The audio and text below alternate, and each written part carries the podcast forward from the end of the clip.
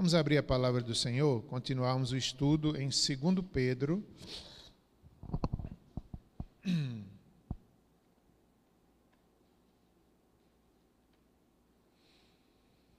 Capítulo 1 ainda, versos 12 até o 21.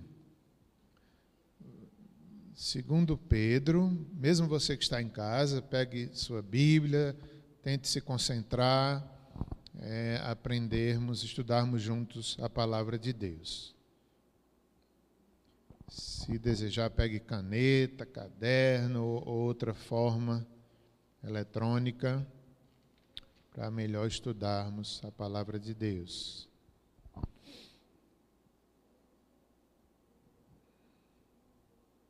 Vamos ler. Vamos ficar de pé por mais um instante para a leitura da palavra de Deus, todos juntos. Eu lerei os versículos pares e a igreja lerá juntos versos ímpares, do 12 ao 21, de segundo, capítulo 1 de 2 Pedro. Nós veremos aqui o apóstolo Pedro né, dá motivos porque escreveu essa carta e também a superioridade da palavra de Deus. Por esta razão, sempre estarei pronto para trazer-vos lembrados acerca destas coisas, embora estejais certos da verdade, já presente convosco e nela confirmados.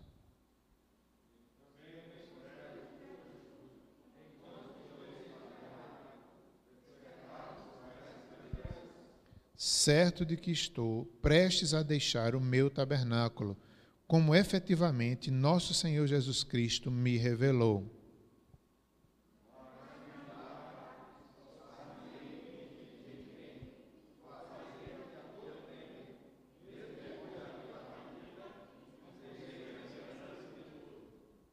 Porque não vos demos a conhecer o poder e a vinda de nosso Senhor Jesus Cristo, seguindo fábulas engenhosamente inventadas, mas nós mesmos fomos testemunhas oculares da Sua Majestade.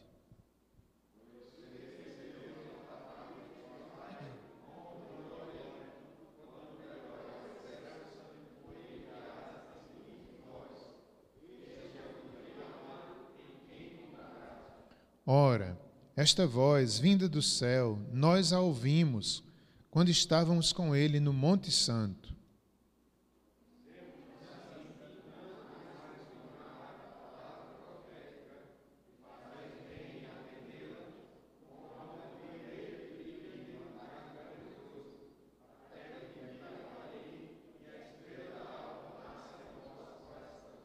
Sabendo primeiramente isto, que nenhuma profecia da Escritura provém de particular elucidação.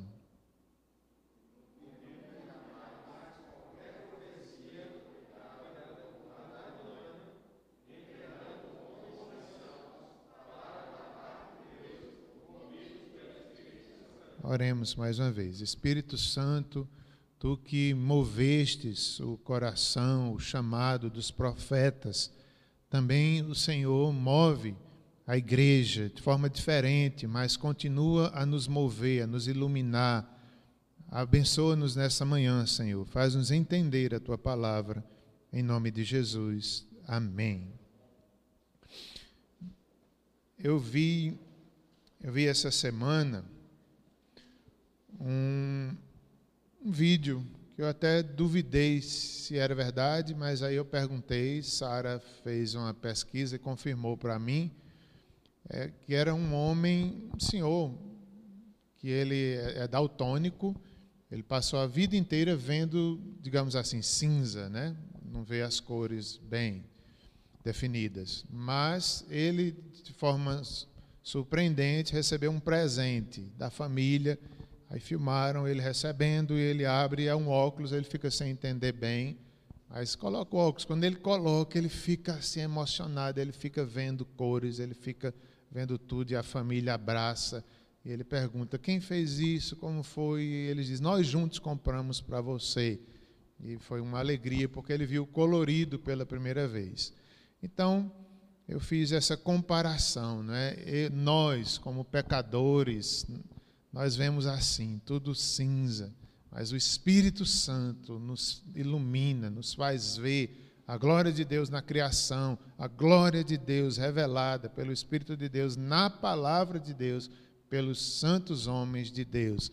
De tal forma que a gente vê, de tal forma que a gente ouve Deus falando nas Escrituras, pelo Espírito, pela carne nós não entenderíamos a mensagem, mas pelo Espírito de Deus nós entendemos, nós cremos e nós somos iluminados na revelação que Ele mesmo deu.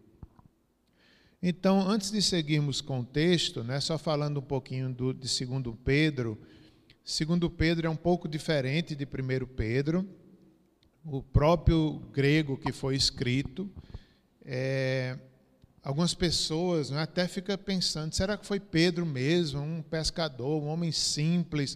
É um pouco diferente de, de, de 1 Pedro, mas os estudiosos, desde o primeiro século até hoje, não é, eles tentam estudar e se acredita que realmente foi o mesmo autor, o mesmo Pedro, principalmente pelas evidências internas deste livro. O próprio livro traz provas, traz marcas do Evangelho, traz marcas da, do que em outras partes no Evangelho se narra sobre a vida de Pedro, de tal forma que a gente vê Pedro em cada linha. É, vê características de Pedro, melhor dizendo, nesse estilo um pouco diferente. A mensagem aqui de 2 Pedro, ela é para que se, eles tivessem cuidado com as falsas doutrinas. Em 1 Pedro, era so, eles deveriam perseverar nos sofrimentos. Aqueles irmãos que estavam na dispersão, sofrendo por causa do Evangelho, haviam perdido muitas coisas, estavam sofrendo. Pedro escreve a primeira carta para confortá-los e ensiná-los a viver uma vida cristã digna no sofrimento. Já agora é uma, um sofrimento interno, dentro da igreja. Não é um sofrimento que vem da sociedade, mas é algo dentro da igreja as heresias, as doutrinas falsas que poderiam enfraquecer aqueles irmãos. E certamente já estavam enfraquecidos, porque nós vamos observar no estudo que esses irmãos, apesar de terem sido chamados é, pelo apóstolo Pedro, elogiados, mas eles estavam deficientes na, em algum, algum aspecto da fé. Talvez essa deficiência viesse das más doutrinas das doutrinas erradas que causam um efeito terrível na vida da igreja. Então, Pedro escreve para fortalecer aqueles irmãos e adverti-los: tenham cuidado com o falso evangelho, com a falsa doutrina. Isso é uma grande lição para nós. Às vezes a gente não despreza isso e não entende quão terrível é uma doutrina falsa. Quão fracos nós ficamos quando a gente não tem uma doutrina bíblica. A gente fica né, como, a, como a onda do mar levada pelo vento e a gente sofre por não conhecer a doutrina clara do Evangelho. É, foi escrito antes da metade, ou desculpe, escrito esse texto antes da morte, logicamente, do apóstolo Pedro, 68 67 a 68 depois de Cristo. Provavelmente escrita de Roma, assim como 1 Pedro. A tradição diz que ele foi martirizado nesta cidade é, pelo imperador Nero. É, testemunha. Sim, é, o autor Pedro testemunha da carta. Então, verso 18, sim, é no verso 18 que eu coloquei aqui uma observação, é um dos testemunhos de que foi Pedro que escreveu realmente essa carta, está no verso 18, no verso 18, quando ele diz: Ora, esta voz vinda do céu, nós a ouvimos quando estávamos com ele no Monte Santo. Então, é, aquela, aquele momento da transfiguração narrada no Evangelho. Então, quem era que estava lá na transfiguração? Era Pedro, Tiago e João. Então, um dos três é provável que tenha escrito essa carta. É, Tiago não foi, porque Tiago foi é, é, decapitado. Ali em Atos, capítulo 12, diz que Herodes manda decapitar Tiago. João não faz menção disso, no Evangelho nem nas cartas. Então, foi Pedro. É um testemunho de que foi Pedro realmente que escreveu, ele participou, ele viu a glória de Deus na, na transfiguração quando ali a glória de Deus envolve Jesus, suas vestes resplandecem diante deles e eles veem Elias e Moisés. Então eles se tornam, eles ficam atônitos, não sabem nem o que falar e ali eles ficam também temerosos. Depois desaparece Moisés e Elias e aquilo foi um fortalecimento, preparando-os para a crucificação, preparando-os para o chamado deles e aqui Pedro está cumprindo o seu chamado, escrevendo essas cartas. Vamos, vamos voltar ao texto bíblico, para a gente estudando os versículos um após o outro. Nós vemos aí no verso que foi lido, 12, depois o 13, quando ele diz: Por esta razão sempre estarei, não é? Por esta razão pela salvação, pelo chamado, pela responsabilidade que recebeu do próprio Cristo, comissionamento, pela transfiguração, por tudo que Pedro viu, pelo chamado apostólico. Por essa razão, Pedro agora é diferente. E ele estava sempre pronto para trazer-vos lembrados acerca dessas coisas. Então, Pedro, que foi covarde, que foi fraco, agora está sempre pronto a ensinar, a repetir para a igreja, para aqueles irmãos, para qualquer um, primeiramente os judeus, mas também ele escreveu para outros. É, a prioridade do ministério de, de Pedro era focado para os judeus realmente. No entanto, ele respeitou os gentios, ele creu que o evangelho também era para os gentios e ele estava sempre pronto agora para fazer lembrados acerca destas coisas. E isso aqui significa que nós precisamos ser lembrados da profecia, sermos lembrados da palavra de Deus. Tanto eles, aqueles irmãos que estavam sendo ameaçados por falsas doutrinas, como nós. Isso é a tarefa da igreja, isso é a tarefa de um pastor de um, de um presbítero é repetir, é fazer como Pedro, não se cansar de repetir a verdade de Deus. O pastor, a igreja, a gente não pode fugir disso. Faz parte do nosso chamado, fazer lembrado à igreja a verdade, a palavra, a sã doutrina. Por esta razão, estarei sempre pronto para trazermos lembrados acerca dessas coisas era necessário lembrá-los acerca dessas coisas. Que coisas eram essas? Era o Evangelho, era a graça de Deus. A graça de Deus, ela estava sendo usada como pretexto para licenciosidade. Então, aqueles irmãos, por falsas doutrinas, estavam usando a graça de forma equivocada. Eles achavam que porque o evangelho é pela graça, eles poderiam pecar à vontade. Eles iam ser salvos de todo jeito. Eles estavam interpretando a doutrina da graça de forma errada e caíam no pecado, caíam em problemas, né, se desviavam do evangelho, como quem diz: Eu vou ser salvo de todo jeito, não preciso viver uma vida de obediência, não preciso viver uma vida de renúncia. Aí Pedro escreve para lembrar eles: é necessário, a graça ela nos educa, o evangelho nos transforma. Não é para a gente viver de qualquer forma, mas é para viver cada vez mais piedoso. Inclusive, é uma, uma palavra que aparece aqui em, em Pedro, fala sobre ela, é a piedade. Estas coisas eles também, o conhecimento de Deus, eles estavam interpretando como substituição à obediência. Era como se ele dissesse: Nós já conhecemos demais a Deus, já somos crentes antigos e está tudo certo. A gente conhece a lei, a gente conhece a lei, a gente conhece os apóstolos, a gente já foi provado na fé, já, e então não precisamos viver uma vida de obediência até o fim. Era uma falsa doutrina. É, certos, quando ele diz aí também, certos Embora estejais certos da verdade, já presente convosco e nela confirmados. Então eram irmãos, deveriam ser maduros.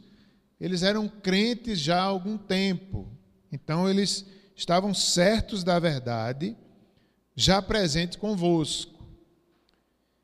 É, fica evidente pela carta que os destinatários deixaram muito a desejar em suas vidas.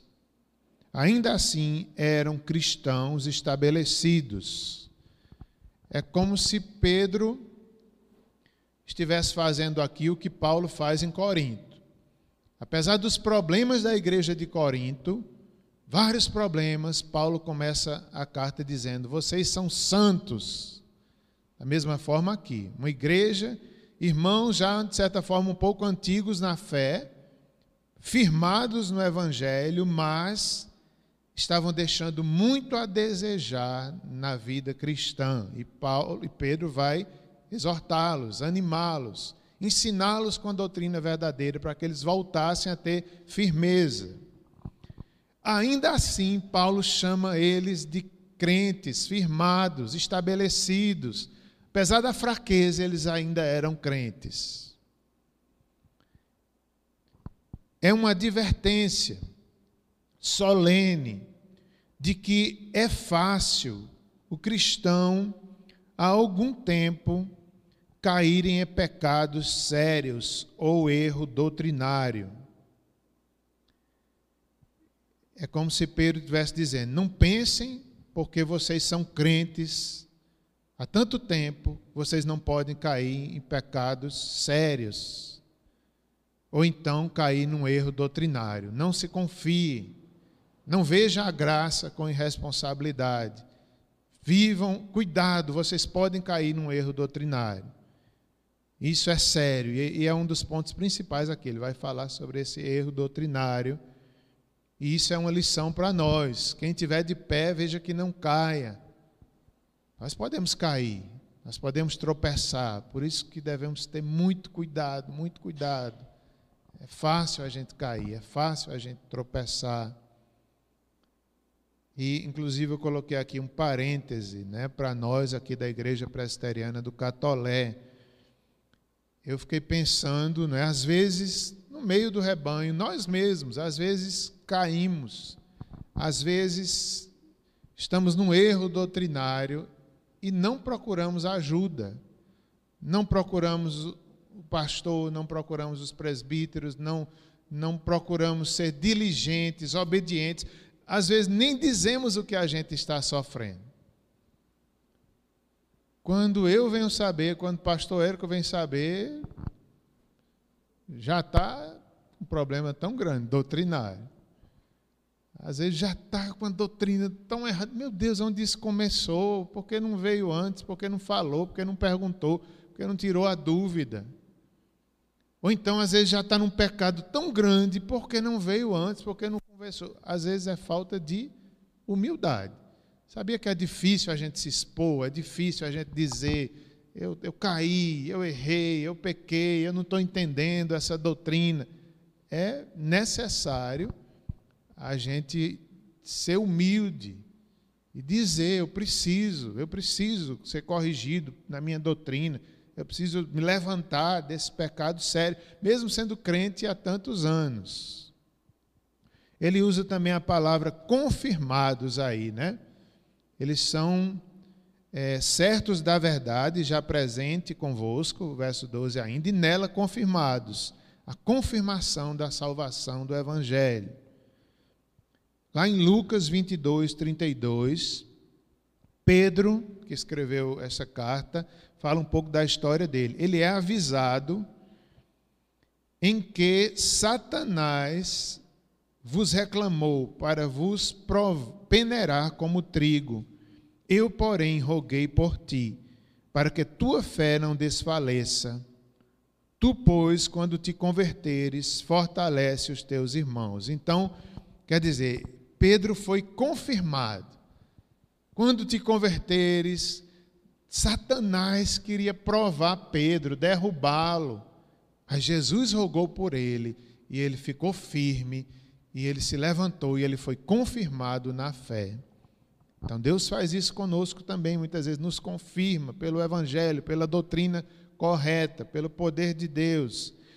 E também quando diz aqui, pois quando te converteres, fortalece os teus irmãos. Né, significa que Pedro, depois que se colocou de pé, pela graça de Deus, ele cumpriu o seu ministério de fortalecer os irmãos e é isso que ele está fazendo aqui nas suas duas cartas, primeiro e segundo Pedro, ele está cumprindo ali o que Jesus ordenou a ele: fortalece os teus irmãos. Ele foi confirmado. Pedro, aqui nessa carta, chama de confirmados ao descrever seus leitores hesitantes e vacilantes. Pedro, embora tão instável, sentia a certeza de que ele estava estabelecido na verdade e não poderia apostatar. Isso, isso aí é a segurança da salvação do crente. Ainda que peneirado por Satanás, ainda que provado, ele não perdia a salvação. Era um trabalhar de Deus, era a graça de Deus na vida de Pedro e na vida dessa igreja, nas nossas vidas também. Já no verso 13, também considero justo, enquanto estou neste tabernáculo, despertar-vos com essas lembranças. Mais uma vez, Paulo tá, Pedro estava dizendo: enquanto estiver vivo, enquanto eu estiver vivo, eu vou lembrar para vocês, eu vou cumprir. Porque, meus irmãos, nós já vimos, acho que foi em 1 Pedro, um dos efeitos da queda, o efeito noético é o esquecimento. A gente se esquece rápido. A gente esquece rápido da verdade de Deus, da palavra de Deus. A gente precisa estar sendo sempre lembrado. A gente esquece, a gente esquece. Por isso Deus deixou a palavra escrita, por isso Deus deixou os ministérios, por isso deixou a, a igreja para nos lembrar da profecia, da palavra, que o pecado gerou em nós um esquecimento terrível. E Pedro diz: quando estiver nesse tabernáculo, ele fala sobre corpo dele, né? ele chama de tabernáculo, como quem diz, como é a palavra êxodo, é a morte como saída deste tabernáculo, assim como os judeus viveram em tendas, né, no deserto, que quando a nuvem se movia, eles tinham que se mover, tinham que deixar as tendas, iam para outro lugar, o tabernáculo, as outras tendas também. Então, mostrando que a vida é transitória, é só um tempo aqui nessa terra. E Pedro tinha essa consciência. Quando estiver aqui, nesse tabernáculo, nesse corpo, nesta vida, estarei cumprindo, pregando, lembrando a vocês do ministério que Deus me deu, da mensagem do Evangelho. Ele está consciente de que o fim de sua vida terrena não esteja muito distante. Parece que Pedro tinha já uns 60 anos, pelo que eu entendi, e ele, era, era como se ele estivesse vendo a morte chegando. Lembra que Jesus profetizou a morte dele? Jesus profetizou e disse que ele, através da morte dele, Deus iria glorificar o nome dele de, de uma forma, na verdade, ia ser crucificado. Houve uma profecia. Jesus profetizou a própria morte dele, não é? Ele, ele mostrou cada vez mais aos seus discípulos e também profetizou a de Pedro. É como se Pedro viveu a vida inteira sabendo que ia morrer de uma morte trágica. Mesmo assim, parece que ele não tinha medo, não era mais covarde como ele era antes. Pedro agora estava confiante, conhecia Deus. É como um livro que a gente estava vendo essa semana mostrando que Deus às vezes coloca provas na nossa vida para tirar o medo, para tirar as angústias, para não é para nos derrubar, mas é para nos fortalecer. Então aqui Pedro está fortalecido. Sabia que ia morrer crucificado, mas continuava o ministério, continuava vivendo, continuava obedecendo, não desanimou. Se fosse outra pessoa que não conhecia Deus, ia ficar trancado dentro de um quarto. Ah, eu estou com medo de ser crucificado. Ai, né, a morte está chegando. Não, ele estava de cabeça erguida, crendo, esperando. A morte não era o fim, era o tabernáculo, né? era mudança para a glória de Deus, para a presença de Deus. Pedro agora é outro, fortalecido. Muito consciente da transitoriedade da vida. Israel tinha vivido em tendas, está lá em Hebreus 11, 9. Levantar acampamento a própria morte. Ainda no verso 13, eu vi uma frase que eu quero repetir de um autor, é o Epicteto. Essa frase é interessante, tem a ver com esse versículo 13.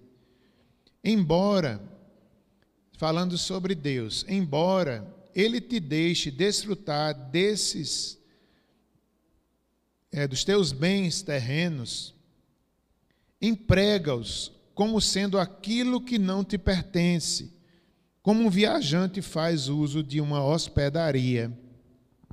Então, esse comentário aqui é bem interessante, né? Nós devemos lembrar que tudo que Deus nos deu, nossos bens, é, é Deus que deixa a gente desfrutar, é bênção de Deus. Mas se lembra que aquilo não te pertence como um viajante faz uso de uma hospedaria. Quando a gente está hospedado no hotel, é tão bonito, mas a gente sabe que aquilo não é, não é nosso, é só um momento. A gente deveria viver assim nessa vida. Que Deus nos deu, graças a Deus, que bom usar para a glória de Deus, mas é de Deus, não é nosso. Não é nosso. Versos 14 e 15. É certo né, de que estou prestes a deixar o meu tabernáculo. Pedro mais uma vez repete, como efetivamente nosso Senhor Jesus me revelou. Mas, de minha parte, esforçar-me-ei diligentemente por fazer que a todo tempo, mesmo depois da minha partida, conserveis lembrança de tudo. Então, Pedro não queria que os irmãos, nem que a igreja esquecesse da mensagem do Evangelho. Ele estava dizendo: antes, da, agora vivo e depois da minha partida, eu não quero que vocês esqueçam de nada do que Jesus falou, do Evangelho. Tudo o que ele fez foi deixado no Evangelho e também nessas cartas e toda a palavra de Deus.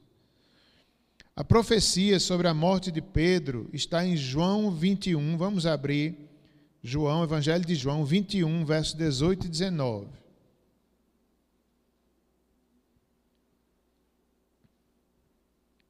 João 21.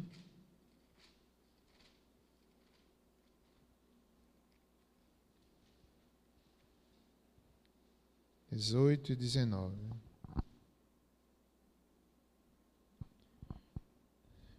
Em verdade, em verdade te digo, que quando eras mais moço, tu te cingias a ti mesmo e andavas por onde querias. Quando, porém, fores velho, estenderás as mãos, e outro te cingirá e te levará para onde não queres. Diste isso para significar com que gênero de morte Pedro havia de glorificar a Deus. Depois de assim falar, acrescentou-lhe: Segue-me. Então Pedro, voltando-se, viu que também já ia seguindo o discípulo a quem Jesus amava, tal. Então, o que foi que Jesus disse a Pedro? Segue-me. Não se preocupa com que tipo de morte tu vais ter, porque aqui estava a profecia: quando estiveres velho, te cingirão, te levarão para onde não querem. Tem, é como se dissesse: tu tem que ser humilde, tu vais ser levado para onde não queres, talvez pela própria velhice, talvez para a própria morte mas ele deveria ser humilde e aceitar. E não viver preocupado com isso. Mas Jesus disse: Quanto a ti, segue-me. A tarefa dele era seguir, era obedecê-lo, não está pensando no, na morte, qual tipo de morte iria ter. Às vezes, como crentes, né, nós pensamos que tipo de morte nós vamos ter, mas Deus será glorificado através da morte dos seus servos, seja de uma forma ou seja de outra, seja crucificado, seja por uma enfermidade. Não é porque somos crentes que não vamos morrer, ou que não adoeceremos, ou que não passaremos lutas. Mas nós temos uma diferença, que é a graça, a presença, a certeza que a morte não é o fim, que estaremos com o Senhor, que está com Cristo é incomparavelmente melhor. É, eu, não, eu não esqueço, foi muito importante para mim o testemunho da missionária Kiara, que faleceu há poucos meses atrás ela, quando estava no leito da enfermidade, ela, ela deu testemunho de que ela era uma crente muito ansiosa. E ela, antes de saber da enfermidade, ela pediu a Deus: Senhor, me abençoa, tira essa ansiedade, me aviva, me, me deixa mais perto de ti. E ela deu testemunho. Ela disse: Deus me deu o câncer e tirou toda a minha ansiedade, todo o medo. De tal forma que ela morreu sem medo morreu sem medo da morte, morreu sem ansiedade, porque Deus a consolou dessa forma. É...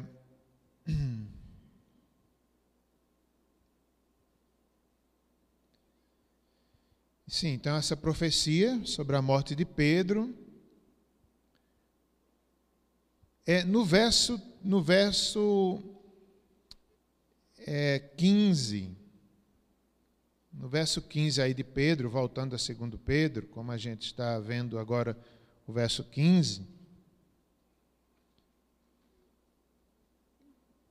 do texto que estamos estudando, então, quando Pedro fala, mesmo depois da sua morte, da sua partida, conserveis a lembrança de tudo. Então, irmãos, os estudiosos acreditam que Pedro estava falando do evangelho de Marcos.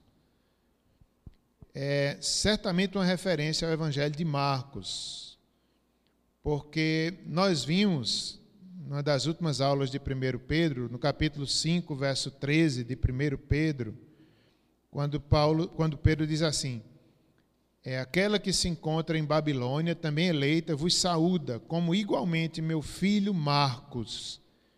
Então, é provável que Marcos, que era o João Marcos, o autor do Evangelho de Marcos estivesse com Pedro em Roma. Então, o Evangelho de Marcos foi provavelmente o primeiro evangelho a ser escrito. E provavelmente Pedro estava ali orientando, supervisionando Marcos. Então, é sobre isso, nesse verso 15, que Pedro está dizendo: mesmo depois que eu partir, nós vamos deixar um testemunho, o evangelho, para que vocês nunca se esqueçam de tudo que foi ensinado. É provavelmente é provável referência ao Evangelho de Marcos.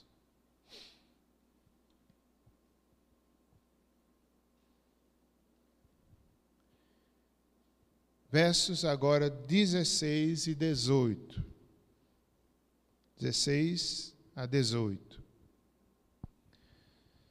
Ele continua falando agora sobre a vinda do Senhor Jesus Cristo, sobre a palavra de Deus, a superioridade da palavra de Deus, das Escrituras. Então, ele diz aí no verso 16: Porque não vos demos a conhecer o poder e a vinda do nosso Senhor Jesus Cristo, seguindo fábulas engenhosas, engenhamente inventadas, mas nós mesmos fomos testemunhas oculares da Sua Majestade. Então, Pedro está dizendo, não é? quando ele diz aqui, é, não vos demos, está no plural, né? não vos demos. Então, Pedro, é, é, Pedro está dizendo, a mensagem não é só minha, mas é, é dos apóstolos. É a mesma mensagem. É a revelação de Deus. Nós vos demos. a conhecer as doutrinas e também a doutrina da volta de Cristo, a segunda volta de Cristo. O poder e a vinda do nosso Senhor Jesus Cristo. Então, muitas vezes, quando se fala na segunda vinda de Jesus Cristo, se fala que é um momento de poder, é a manifestação de poder, de glória, de majestade. O Senhor virá com seus santos anjos, com todo poder e glória. Toda autoridade me foi dada nos céus e na terra, disse Jesus. Então, a vinda do Senhor Jesus Cristo, todos os apóstolos criam, concordavam. Né? A transfiguração também é como a base dessa doutrina, que o Senhor voltará assim como Moisés apareceu, Elias apareceu ali num, num, momento rápido, um dia todos os santos se reunirão, do Antigo, do Novo Testamento. Então é a base das, da doutrina da volta de Cristo, momento de poder. Eles foram testemunhas oculares da Sua Majestade. É a palavra usada no grego, é parousia, é a vinda a segunda vinda. Ele, ele, ele diz aqui que foi pelo poder da vinda do Senhor Jesus Cristo, não seguindo fábulas. Essa palavra fábulas aqui é usada no sentido negativo, como, como algo contrário à revelação de Deus, à verdade de Deus, à fábula. A vinda de Cristo não é uma fábula mentirosa, não é uma história né, de, de de gerações equivocadas, não, é a revelação de Deus. Deus revelou aos apóstolos, aos profetas, é a mesma mensagem. Desde o Antigo Testamento, os profetas falam no dia do Senhor, o grande dia do Senhor. Não é algo novo, não é uma fábula, não é uma mentira, é verdade. Ele virá. O Senhor virá. Por que nós acreditamos na palavra de Deus? porque nós dedicamos nossa vida a isso. Porque a igreja é coluna e baluarte da verdade. Porque nós cremos, nós temos provado que é a verdade. Transformou nossa vida, a história está aí testemunhando. A palavra de Deus é Deus se revelando ao homem, homens, como ele vai dizer aqui, homens cheios do Espírito Santo. Eles foram testemunhas oculares da Sua majestade. Que majestade eles viram nos milagres de Jesus, na própria transfiguração, no perdão que Pedro recebeu, no chamado que recebeu, na, no poder do Espírito que veio sobre eles em Pentecostes. Então eles viram, eles não podiam negar. Eles, as suas mãos apalparam o verbo da vida, como disse João. João estava ali na transfiguração também. E ele diz lá: Nós vimos, nossas mãos apalparam com respeito ao verbo da vida, ele mesmo.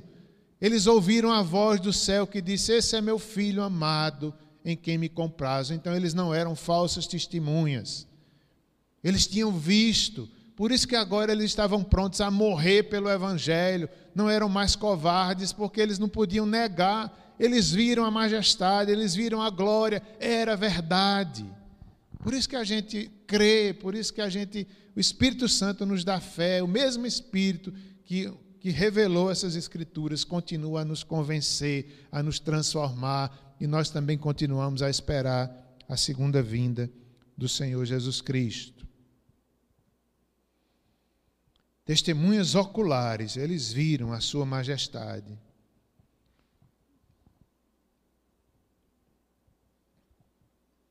Eles começavam cada vez mais a ter consciência de quem é Jesus, meu filho amado. Que, que expressão linda que o Pai diz sobre Jesus. Quem é Jesus? Meu filho amado, filho unigênito de Deus. Deus chama de meu filho amado no batismo, aqui na transfiguração também. E eles ouviram a voz.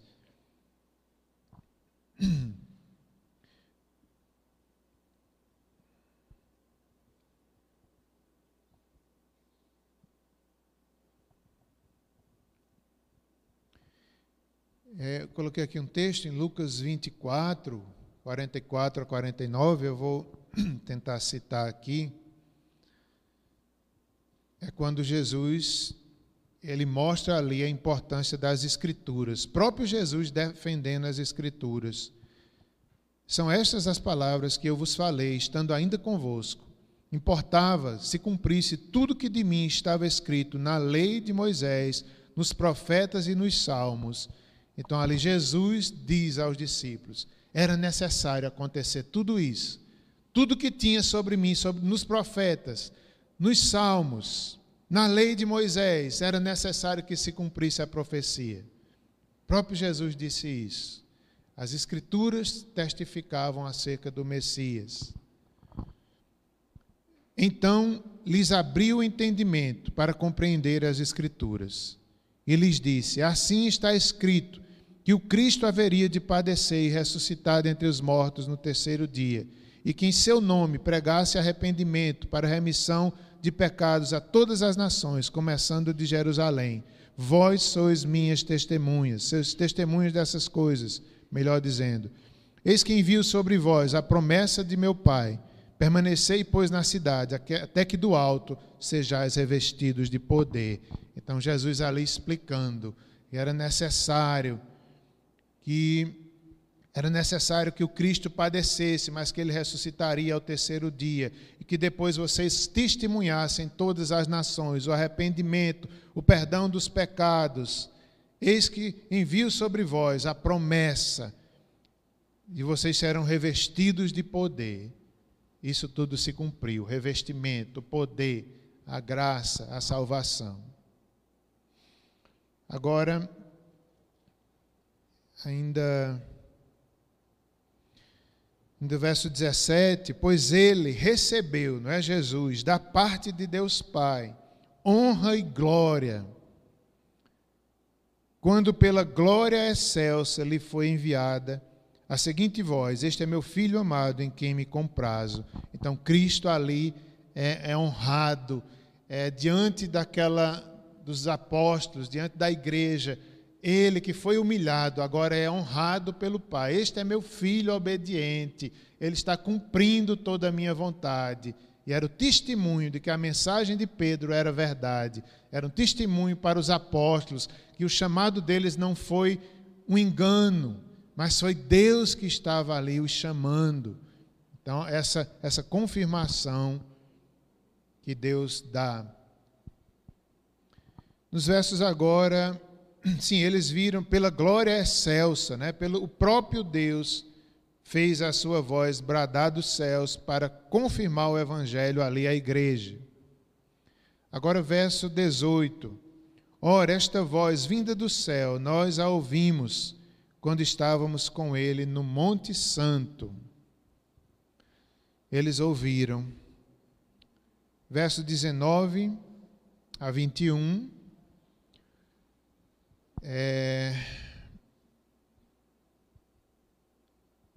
nós vemos aí. Temos, assim, tanto mais confirmada a palavra profética, e fazeis bem em atendê-la como a uma candeia que brilha em lugar tenebroso, até que o dia clareie e a estrela da alva nasça em vosso coração.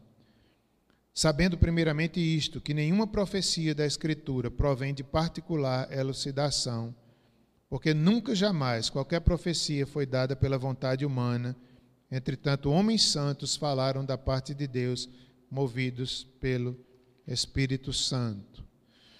Nesses versos 19 a 21, nós vemos aí pelo menos duas ideias, dois ensinos muito importantes. Primeiro, no verso 19, são acontecimentos que cumpriram a profecia. A encarnação de Cristo aconteceu. O que os profetas disseram se cumpriu não só a encarnação, mas o nascimento, a transfiguração, a ressurreição, tudo se cumpriu. Então, Pedro está dizendo aqui que a profecia é verdadeira. Toda profecia, ela é, digamos assim, confirmada quando ela se cumpre. Então, aconteceu. O que os profetas disseram, aconteceu sobre Cristo. Nos versos 20 e 21, Pedro também fala sobre a natureza das escrituras ou da profecia. Como é que ela acontece? Como é que um profeta recebe o seu chamado? A mensagem como é que vem?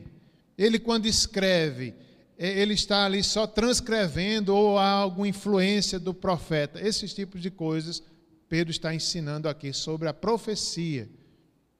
E ele está se referindo, em algumas vezes, ao Antigo Testamento, mas isso serve para to, todas, toda escritura inspirada por Deus.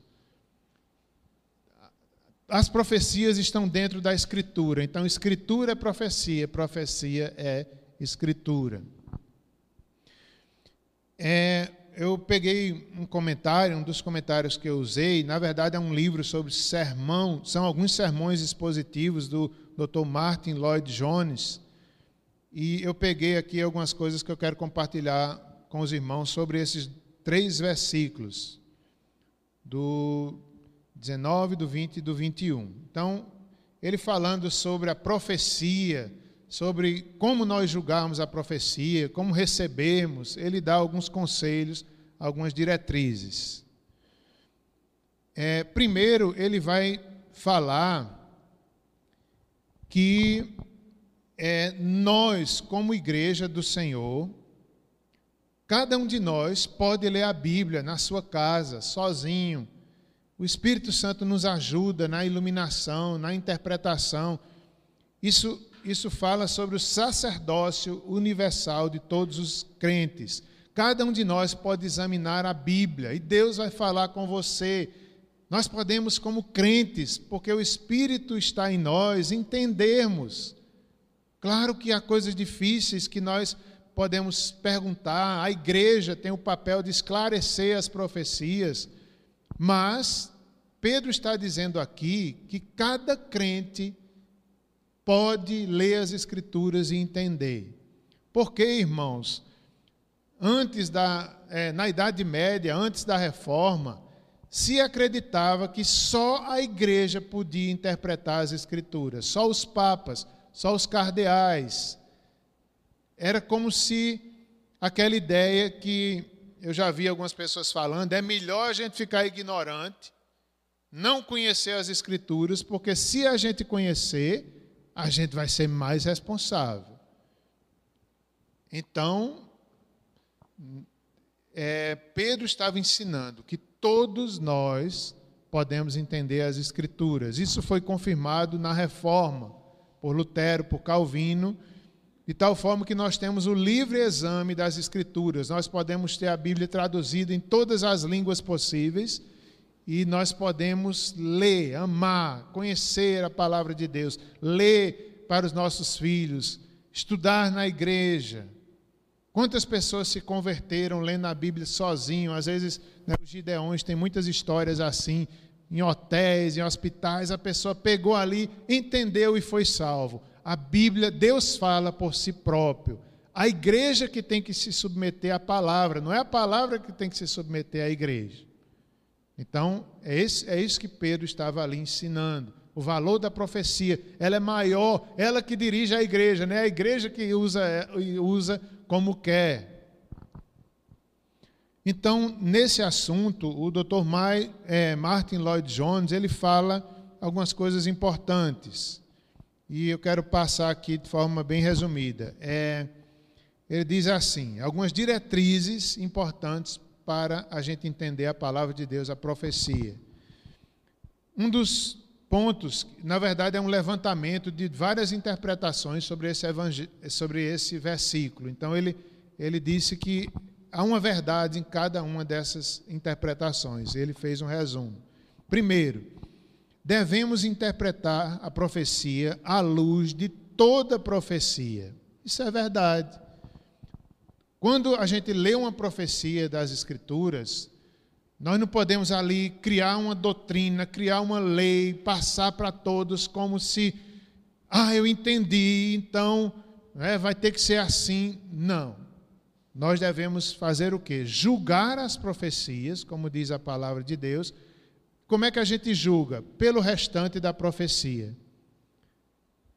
Então, para você entender um texto bíblico, não fique só com ele, com seu contexto imediato. Olhe para todas as escrituras e você vai entender bem a profecia. Para que não haja uma falsa doutrina. Quantas heresias nascem porque pessoas pegam um versículo ali isolado, olha aqui, está na Bíblia, está na Bíblia, é assim, é assim, e nasce uma heresia, um engano, e a profecia é mal interpretada porque não foi vista à luz de toda a profecia que é a palavra de Deus completa. Segundo, os próprios profetas eram incapazes de entender tudo o que eles diziam em suas próprias profecias. É meio difícil de entender isso, mas tem um pouco de verdade. Até os profetas, quando profetizavam, eles não entendiam plenamente a profecia. Isso a gente vê lá no capítulo 1 de Pedro, versos 10 e 11, quando, quando Pedro fala dos profetas antigos que profetizaram não para eles, mas para nós e que eles entendiam que o Messias viria, mas eles não sabiam nem quando, nem os detalhes. Então, até os próprios profetas, eles ali não entendem toda a plenitude, toda a extensão da profecia. Terceiro, eles dizem, né, os estudiosos, alguns interpretam assim, que não se pode interpretar uma profecia enquanto ela não for cumprida. Isso se fala acerca da expressão aí que nós lemos, nenhuma interpretação é particular da Escritura. Nós estamos falando aqui de profecia bíblica, não é? Mas nós sabemos, só abrindo parênteses aqui, nós sabemos que tem igrejas que falam muito em profecias, assim, dadas por irmãos, por profetas. A gente tem que ter muito cuidado, porque a maior profecia é a palavra de Deus. É, eu já ouvi certo testemunho, acho que foi sobre a África do Sul, houve um grande avivamento lá, e depois do avivamento começou a haver muitas profecias na igreja. Era só que foi ficando uma coisa assim, foi virando um problema na igreja, que todo mundo queria profetizar. Um, um profetizava, outro profetizava e virou um problema. Então, os líderes daquela igreja começaram a anotar os nomes de quem estava profetizando. E avisaram: irmãos, se não se cumprir a profecia, você será considerado um falso profeta. Olha, ele diz que diminuiu quase todas as profecias. Porque realmente a gente tem que julgar, né? Todo mundo quer profetizar. Não sei se vocês já passaram por isso. Eu já vi Graças a Deus nunca mais vi, mas antigamente eu via tanta falsa profecia. Já vi tanta gente contando que. Né, eu estou me lembrando agora de uma irmã que ela me disse que teve uma profecia para ela. Olha, era que ia acontecer isso, acontecer aquilo, que no terreno da casa dela ia ser levantado um prédio. Não, sei, olha, não aconteceu nada do que profetizaram. E às vezes a pessoa fica a vida inteira, em vez de confiar na palavra de Deus, confia ali nesses, nessas profecias que às vezes são emoções cheias de boa vontade, mas que devem ser julgadas. Eu já vi várias reuniões que eu já participei que eu ficava só olhando assim, ó. E o povo chorando, e o povo se ajoelhava, sei lá, se abraçava e eu olhando. Aí para, eu acho que o profeta às vezes olhava para mim e dizia: Que rapaz incrédulo é esse? Era quando eu era jovem. E se aproximava e ficava querendo profetizar para mim, eu ficava olhando para ele. E vinha e dizia, cada coisa que eu olhava assim, eu dizia: Profetiza, que eu estou só lhe julgando. Uma vez, foi na igreja presbiteriana central, que a gente estava no encontro, começou essas profecias, essas profecias, eu fiquei parado, julgando, tentando ser misericordioso. Mas chegou uma hora que eu fui atrás do pastor Jorge Noda. Eu disse: Vem cá, pastor Jorge Noda, o senhor é pastor, venha ver o que está acontecendo aqui. Porque era um absurdo, as profecias e não sei o quê. Então a gente tem que ter cuidado, né? A maior profecia é a palavra de Deus. É, finalmente, caminhando aí para o final, nenhum homem, lendo a profecia, ou nem mesmo o profeta, é capaz de interpretar a profecia com sua mente. Só pode fazê-lo quando é, iluminado e guiado pelo Espírito Santo. Então, isso aqui é muito importante. Só o Espírito Santo é que traz clareza, que traz a interpretação correta. Não é a mente nem do profeta, nem de nenhum de nós, mas é o Espírito que originou a profecia, só ele dá a iluminação correta. Nenhuma profecia da Escritura origina-se no entendimento que o profeta tem pessoalmente das coisas, porque alguns estudiosos, olhando para as profecias do Antigo Testamento, eles diziam que eram homens sábios, homens entendidos que tinham um pensamento, digamos assim, avançado da sua época e eles conseguiam olhar para o futuro e trazer a profecia. Não era isso. A profecia verdadeira não é um entendimento humano, uma sabedoria humana, não, mas é uma revelação de Deus, que muitas vezes os profetas nem queriam dar Muitas vezes se sacrificavam, sofriam, eram presos, como, por exemplo, o, o Jeremias, o profeta Jeremias. Como diz aqui o Martin Lloyd Jones, ele dá o exemplo de Jeremias, nos capítulos 15 e 20 do profeta Jeremias.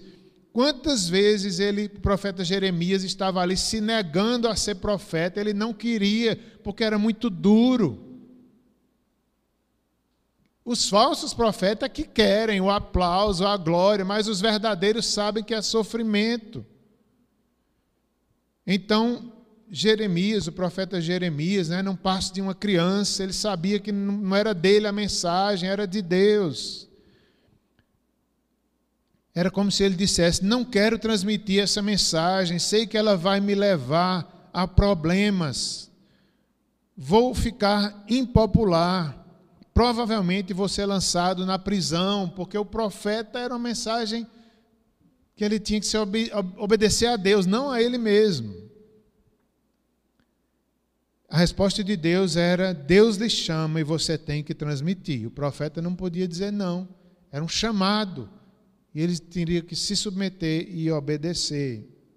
Eles foram tomados pelo Espírito do Senhor, não era no entendimento humano, mas era o Espírito que vinha chamando, convencendo, dando a mensagem, revelando a palavra. O Espírito Santo veio sobre eles, apoderou-se deles, deu-lhes uma mensagem, conduziu-os, designou-os, enquanto escreviam e registravam o que lhes era dado. É, então, finalizando, esses homens, o verso 21. Porque nunca jamais qualquer profecia foi dada por vontade humana, entretanto, homens santos falaram da parte de Deus, movidos pelo Espírito Santo. É, é claro que cada profeta, Deus não tira as suas marcas humanas. Pedro continua sendo Pedro. Né? Nós vemos marcas humanas de Pedro no sentido de personalidade mas o Espírito Santo não permite que passe o que Pedro quer, mas é o que Deus quer passar. Paulo continua sendo Paulo, mas só ele só escreve o que o Espírito conduz, o que o Espírito fala, porque é a palavra de Deus que está sendo falada, soprada, inspirada. Assim, Pedro, mesmo depois da sua partida, queria lembrar os irmãos que ficaria a palavra, a profecia, para que nós não sejamos enganados pelas falsas doutrinas